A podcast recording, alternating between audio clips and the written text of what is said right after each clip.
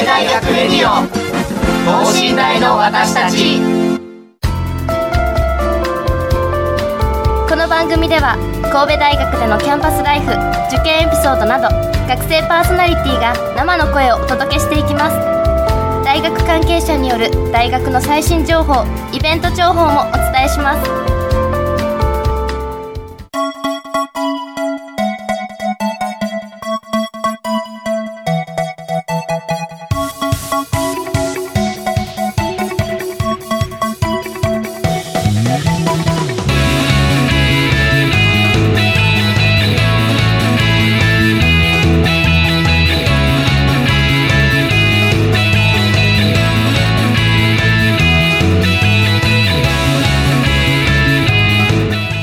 さんこんばんは。農学部3年生の伊藤亮太郎です。本日はですね、え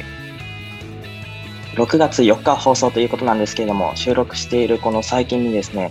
私農学部で牧場実習に参りまして、3日間牧場実習の方に行かせていただいたんですけれども、この3日間の最終日、3日目のあたりにですね、こう、子牛が急に生まれたりしてですね、こう、こう普通では経験できないような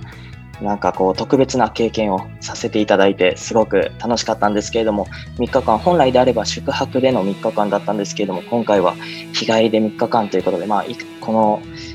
この生活の中で致し方ないかなという部分はありながらもなんかこう心寂しいような気がいたしました、うん、できれば8月9月にまた2回ほどねあるのでその時には宿泊で行ければなというふうに思っております。さあということで今週はですね学部紹介医学部医学科編をテーマにお送りいたします。医学部医学科は多くの学部がある六甲台キャンパスではなく、大倉山公園などがある楠木地区にキャンパスを持っています。学部長の南先生に6年間のカリキュラムや医学部の特徴などについてお聞きしたいと思います。この後ゲストの登場です。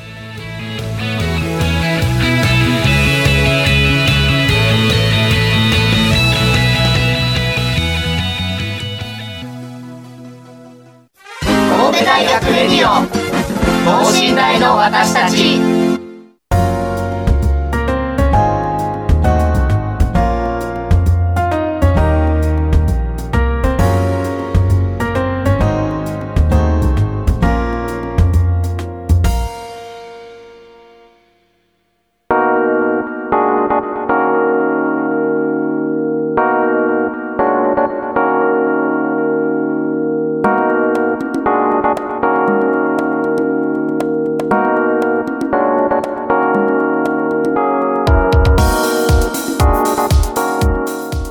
ことで、今週は医学部長の南先生にお越しいただきました。それでは本日は南先生よろしくお願いいたします。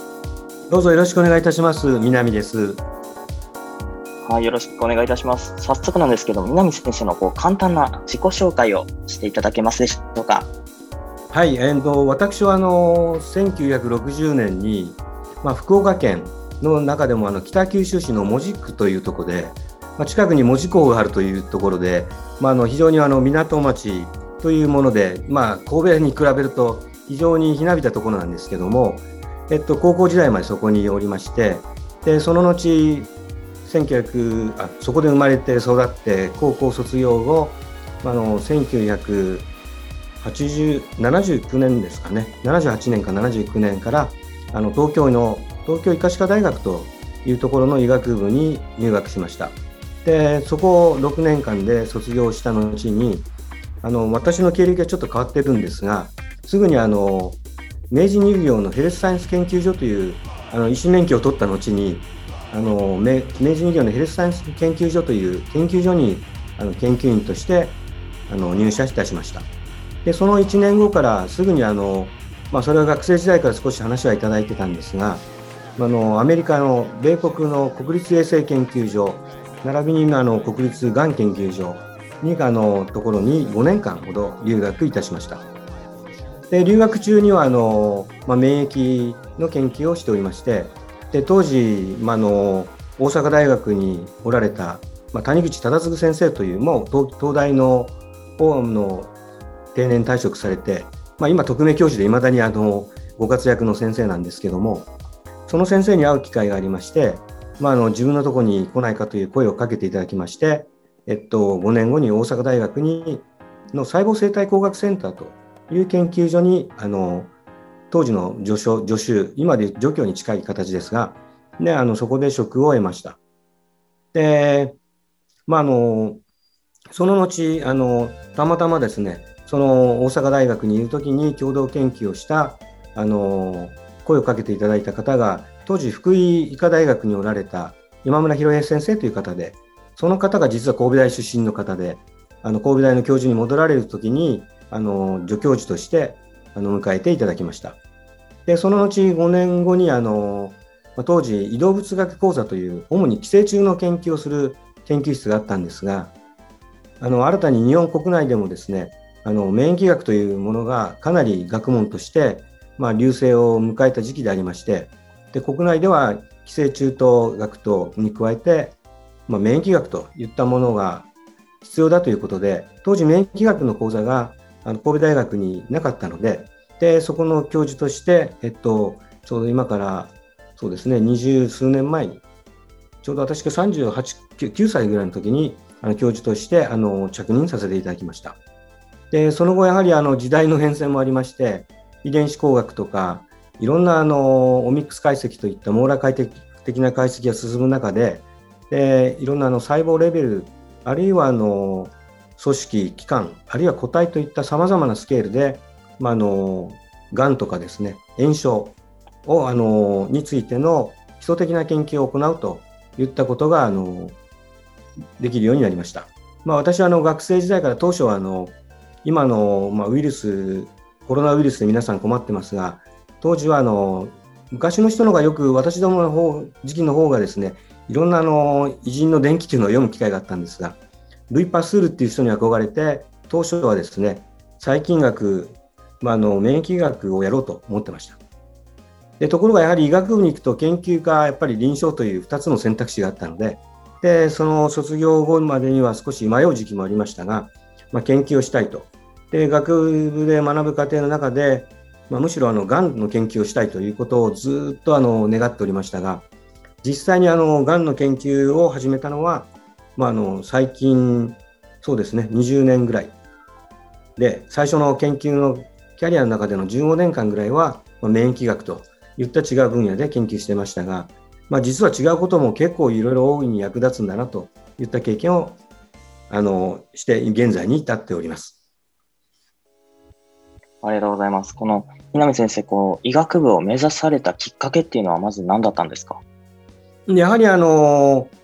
そのルイ・パスルという方は科学者、化学者だったんですけども、まあ、主席さんのあの先行性の研究で非常に有名だった一方、やはり世の中のニーズにもあの応えて、まあ、狂犬病とかですね、まあ、いろんなコレラ、豚コレラとか、まあ、主に当時家畜の研究、家畜の感染症の研究されてたんですけども、それをやはりあの調べていく過程の中で、いわゆる免疫学の父と呼ばれるように、その免疫の基本原理みたいなものをあの発見したということと、まあ、そういったことでやはり世の中の役に立っていくといったところで、まあ、あのそういったことができると思って、まあ、入学いたしました。だしかし大学に入ると当初解剖学組織学ということで覚えることがいっぱいで、まあ、今ではあの最近の学生さんはラテン語で解剖学を習うことはないんですが僕らのこと当時にはラテン語と英語全部覚えろと言ったことで、まあ、記憶を求められる暗記を求められるあの授業が多かったんで、まあ、そこであの少し失望はあったんですけれどもやはりただやっぱり病気を知るといったことではあの医学というものを学ぶということは当時よりも今振り返った時の方がより良かったんじゃないかなというふうに自分では思っております。なるほど医学を学ぶ上でこうなんていうんですかね応用的なことを本当は求めてたけれどもそのやらされたというと言い方ちょっと悪いかもしれないですけれども、この暗記するっていうことが今になってつながってきてるっていうことですかね。そうですね。まあ、あの、まあ、それの方がやはり必要に応じて逆に言うと、あの当時あんまり解剖学って好きじゃなかったところもあったんですが、あの発生学とか解剖学といったものは、やはり研究する中で、まあ、の改めて勉強するといったときに、当時の学んだ知識とか考え方というのが、非常に役立ったというふうに考えてます。ありがとうございます。ちょっと話戻るんですけれども、こうはい研究と臨床の方で迷われたっていうふうにおっしゃってたんですけれども、はいこうそれぞれどういったところで迷われたんでしょうか？そうですね、あの研究の方はやはり、まあ、あのそれはもちろんいろんなあの機会、チャンスとかあの運も必要かと思いますけども、基本的に自分があの興味を持ったこと、まあ、最終的に世の中に役立つことの中でも、何をやるかとか何をやらないかというのの選択肢があったので、まあ、やはりわがままかもしれないですけども、自分があの興味を持つとこをより深くきちっとしてあのやっていきたいと言ったことがあの最初に研究を選んだあのところです。でもちろん臨床も非常に重要なんですがあの今苦しんでいる方を治せるのはやはり臨床なんですけども、まあ、その数年後とか将来を見据えた場合にはやはりそういう基礎的なことというのが重要に役立つと重要で役立つといったことがあの、まあ、あの根底に選択する際の根底にあったんだと思います。なるほど、ありがとうございます。それでは少し話は変わるんですけれども、この医学部医学科についてお話を伺っていきたいんですけれども、はい、まずこの医学科っていうのは、まあ、皆さんイメージされてるこの医学部っていうイメージで合ってるんですかね？そうですねあの、やはり医学部というのは基本的にほとんど100%の方が医師国家試験の受けるということで、まあ、その資格といった国家資格といったものを取るということが、まあ、ほとんどの場合それが前提になっているところはあります。だからそういった意味ではあの皆さん方の印象とあの違わないと思いますし現在ではあの卒業後すぐに研究に行くという方はまあ皆無とは言いませんけど極めて稀になっています。そこがあの今後医療の課題であるのかなとも思いますけど。なるほど、ありがとうございます。では、この人数っていうのはどれぐらい一学年にいらっしゃるんでしょうか？えっと、基本的にはあの1年生入学時には112人になります。ところがあの入学生の方の中には別枠であの学士編入学制度というのがありございまして学士編入学はあの5名あの入学者がおりましてその方々は入学するとすぐに2年 ,2 年生になるといった制度があります。でそちらはあの他大学の4年生なりを卒業している方とか4年生に続いてさらに修士課程2年を終えた方とかが来られるといったことで1年時の講義はあの一応免除という形ですぐに2年時に入るという制度になりますので2年生の時点からは117名といったあの人数になりなります。なるほど。この編入学の話が少し出てきたので、他にもお伺いしたいんですけれども、はい、この神戸大学の医学部医学科っていうのは、この一般入試とか、この編入学とは別に、この総合型選抜っていうのと、学校推薦型選抜っていうのはいがあると思うんですけれども、これそれぞれの特色、特徴みたいなものを教えていただけますか？えっと、やはりあの総合型選抜というのは一つ特色はですね、やはりあの入学試験での,、まあ、あの筆記試験だけの結果だけではなくて、むしろ面接を重視しておりまして、で医学・医療に関するどういう関心を持っているかとか考え方、でやはり医学の特に臨床の場合でも、基礎の場合でもあるんですが、やはりいろんな方との連携とかですね、協調できる方なのかどうか、であとはやはり豊かな人間性というのがやはり、あるいは倫理観といったものが医師になる上で求められますので、まあ、そういった方を、まあ、があの特に、まあ、新卒の方ですね、卒業したての方があの主にその枠に該当するといったことで、試験の中でもですね、面接でよりあの医学・医療に関するその方たちの考え方とか、将来へのモチベーション、意気込みを、まあ、あの尋ねるといったような試験になっております。であとあの、学校推薦型選抜、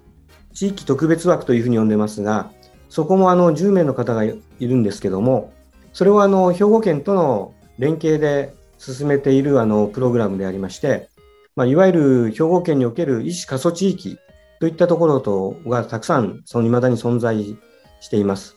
でそういったところの医療をについてですね、やりがいを持って進めていける方といったことをちょっと重視して、そちらもですね、医学・医療全般よりも、まあ、むしろその地域医療といったところについて、どういう考え、あるいはま個人的な経験とかで、そういう地域医療についてまあ、あのやる気というものを、まあ、あの実際に持っている方といったものを方を選抜するという形なのでかなり面接が重視ということになります。なるほど、ありがとうございます。この推薦型、あ失礼いたしました、えー、総合型選抜とこの学校推薦型選抜っていうのは、それぞれ何人程度のこの入学者っていうのがいらっしゃるんでしょうか？えっと、それぞれあの10名ずつおります。だそれでは先ほどちょっと申しそびれましたけども、あの学校推薦型選抜につきましても、卒業後1、2年以内と、1年以内ということで、現役、一浪の方までというふうになっております。なるほど、ありがとうございます。それではですね、この医学部のキュラムっていうのは、こう、どういったふうなことがされているんでしょうか？えっと、カリキュラム全般には、あの、まあ、シラバスに細かく書いてあるんですけども、大体あの1年次ではあの六甲台キャンパスでの授業も受けながら、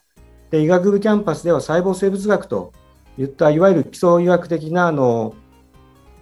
勉強、座学をしていただくといった形になります。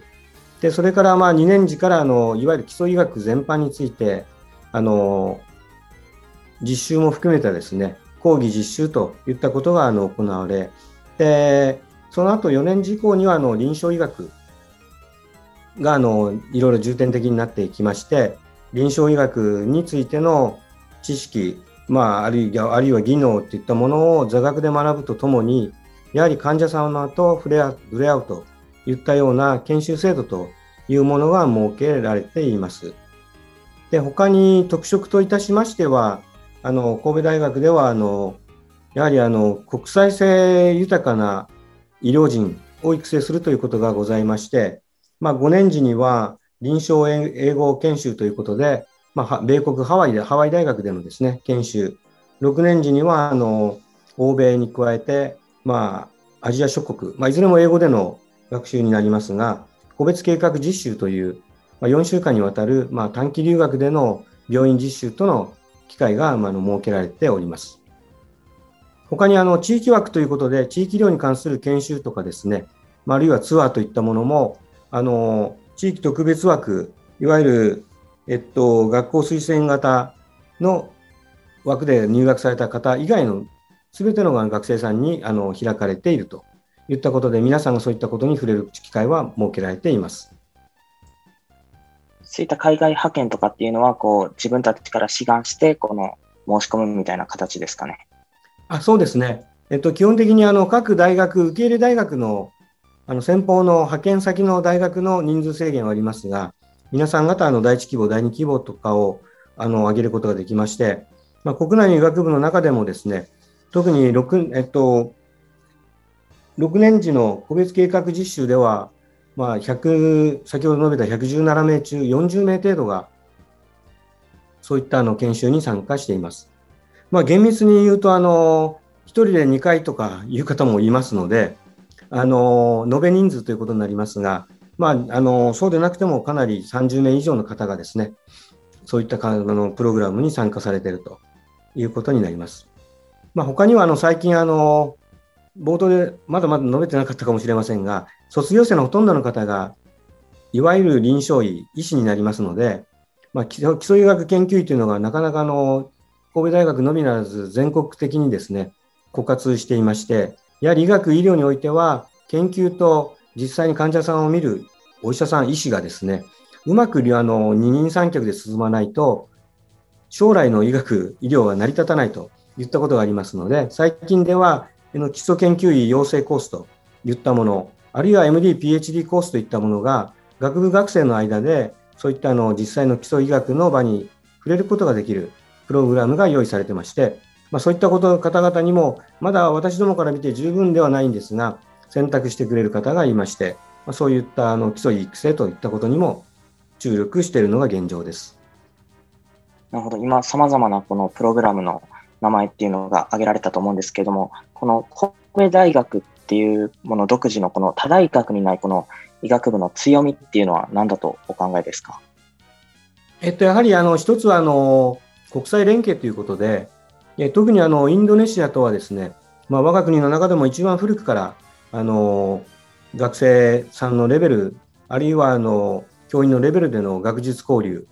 等があの行われておりまして、でまあ、そういう長年蓄積したあの研究をもとにですね、例えばインドネシアですと、まあ、あのガジャマダ大学といったような先方さんではあの第一線と言われる大学との連携が進んでまして、実際にインドネシアにあの感染症の研究拠点といったものも神戸大学は持っております。それ以外にですね、欧米との連携も密に行っているので、まあ、そういったことに積極的に触れる機会があるといったところは一つ特色かなというふうに思います。もちろんあの基礎医学研究にあの注力しているというあの基礎配属実習ということで、まあ、割と卒業後早い時期にですね基礎の研究室で実際に研究活動をしたり、まあ、研究とはどういうものかということに触れたり先輩と接する機会、まあ、そういう研究の雰囲気といいますかそういうものに触れる制度というのもあの実はあの国内では一番あの最初に神戸大学が始まっていましてで、その古く始まってるだけじゃなくて、さらにいろいろ工夫されて、まあ、あの、そこの中でですね、もうそれぞれの研究室の特色を生かしながら、まあ、従来、研究の伝統では西塚先生のですね、シグナル伝達研究に始まる。で、また最近ではあの山中先生なんかも、まあ、再生医療の方でですね、iPS 細胞等の研究もありますので、まあ、そういったいくつかの、ま、強み、特色といったものは伝統としてま生かされている。のが実情かと思います。それとあと、先ほど述べました地域医療でも、あの、神戸大学というのは、兵庫県という名前は、あの、ご存知の方が多いと思いますが、兵器庫、あの、戦争の秘密、戦争兵器とか秘密兵器の兵器ですね。兵器の兵と、それを保管する場所、そういうことで兵庫という名前があのできたと聞いております。で、それはあの、いわゆる日本海側から瀬戸内海まで渡る県でありまして、でいわゆる戦国時代でも西から東東から西に攻めるにも、まあ、兵庫というのは要になる地域でありまして、まあ、それがゆうに例えばあの楠木キャンパス地域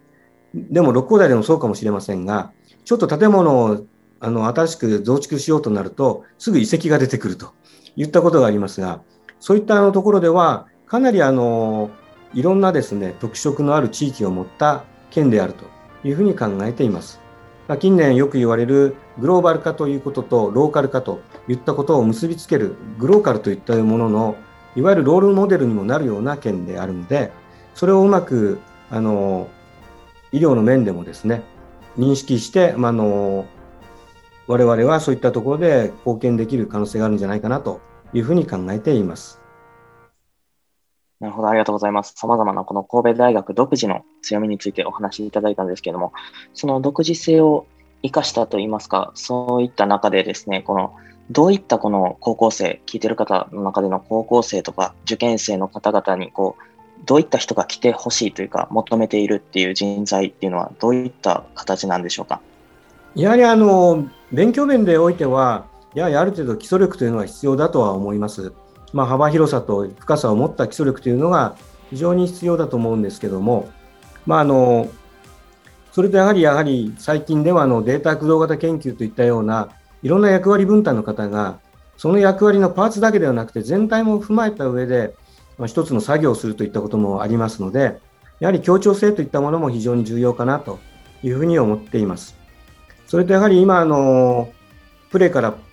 ウィズコロナの時代になっていますがまあ、そういったあの環境の変化というのも今後地球温暖化等も絡めて、まあ、あの新型コロナウイルスのようなものはこれからも起こりうるというふうに思うんですけども、まあ、その中でですね特に医学医療どのあの分野専門分野でも同じだと思うんですが第三者とかあるいは相手のことをよく考えられる人間であってほしいというふうに思います。特に患者様というその心ある命と接することになりますの、でやはりこのコロナの中でも皆さん我慢我慢というのももちろん大事なことだというふうには思うんですがやはりそこでやっぱり利他的な考え方利己的ではなくて利他的なことを見直す非常にいい機会だなというふうに思いますのでそういったの相手のことを考えてくることを通してそういう活動とかですね医療を通してそれが最終的に自分の生きがいとかあの人生観とかそういったものに還元する。だからやはり相手のことを研究者についてもですねやはり病気とか細胞とか組織を扱ったときに、それに対して、まあ、相手に対する気持ちというか、知らないことを教えてくださいといったような、まあ、真摯な気持ちを持つといったことはやはりリテラ的な考え方だと思いますので、まあ、あの皆さん全員がそう考えればもちろん戦争も起こらないわけですけど、まあ、そういったことについて我慢の中で利他的な考え方をという方にやっぱり一つ考えてでそれぞれ皆さん自分の利益というものが必要だというのはよくわかるので、まあ、利他的行為を通した利益循環といったものが一つ大事になるのでそういう人間性とか倫理観を持った方そういった方にぜひ来ていただきたいというふうに思っております。まあ、あとは自分というものを考えをしっかり持っている方がいるとありがたいですね。なので、やはりこの医学部というところの、なんというか、勉強ができる、賢いみたいなイメージが強いですけれども、そういった部分だけでなくて、この自分で考えたりとか、協調性であったり、倫理観みたいなものが必要だということですね。そうですね、なその辺のことがあのこれからの学生さん、まあ、今までもそうだと思いますけど、求められると思います。専門性の多い知識という知識も大事で、専門用語いっぱい知ってると、まあ、素人さんをごまかせるかもしれませんけども、やはり幅、あるいは深さといったものがあの必要だと思いますので、医学の専門の勉強する過程の中で、やはりぜひともですね、自分の時間を見つけて、やはりいろんな領域のあの本を読んだり、新聞を読んだり、社会のことをしっかり知っていただきたいですし、課外活動等でですね、あのいろんな学部の方と交流を持つと言ったことをあのぜひ経験していただきたい。し、そうでないと、やはりあの非常にあの単なる技術者、医療人として終わってしまうので、まあ、相手の心をやっぱり考えたり、そういったところの思いやりをとか想像力を持つ豊かな人間になってほしいというふうに思います。なるほど、ありがとうございます。本日はですね、様々なお話を聞いてきたんですけれども、まだまだ聞きたいことがあったんですけれども、時間の方が来てしまったので、この後エンディングの方に向かいたいと思います。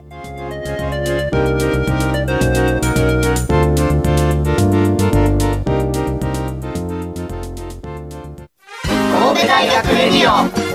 等身大の私たち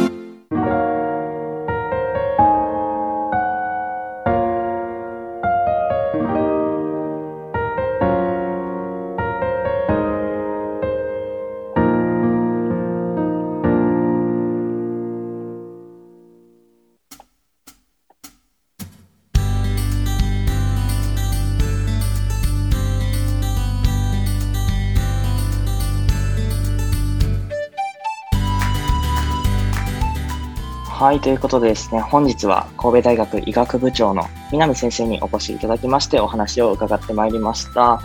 はい、聞いている皆さんの中にもですね、こう医学部を目指しているよといった方もたくさんおられると思うんですけれども、なんというかこう神戸大学の医学部の特徴であったりとか、こう神戸大学医学部のこうこういった人を求めている、その知識だけではなくてですね、人として倫理観であったりとか、その利他的行為を通じて自分のもとに還元するみたいな、そういった考えをできる方を求めているみたいな話が聞けてですね、うん、こう、なんというか、とても、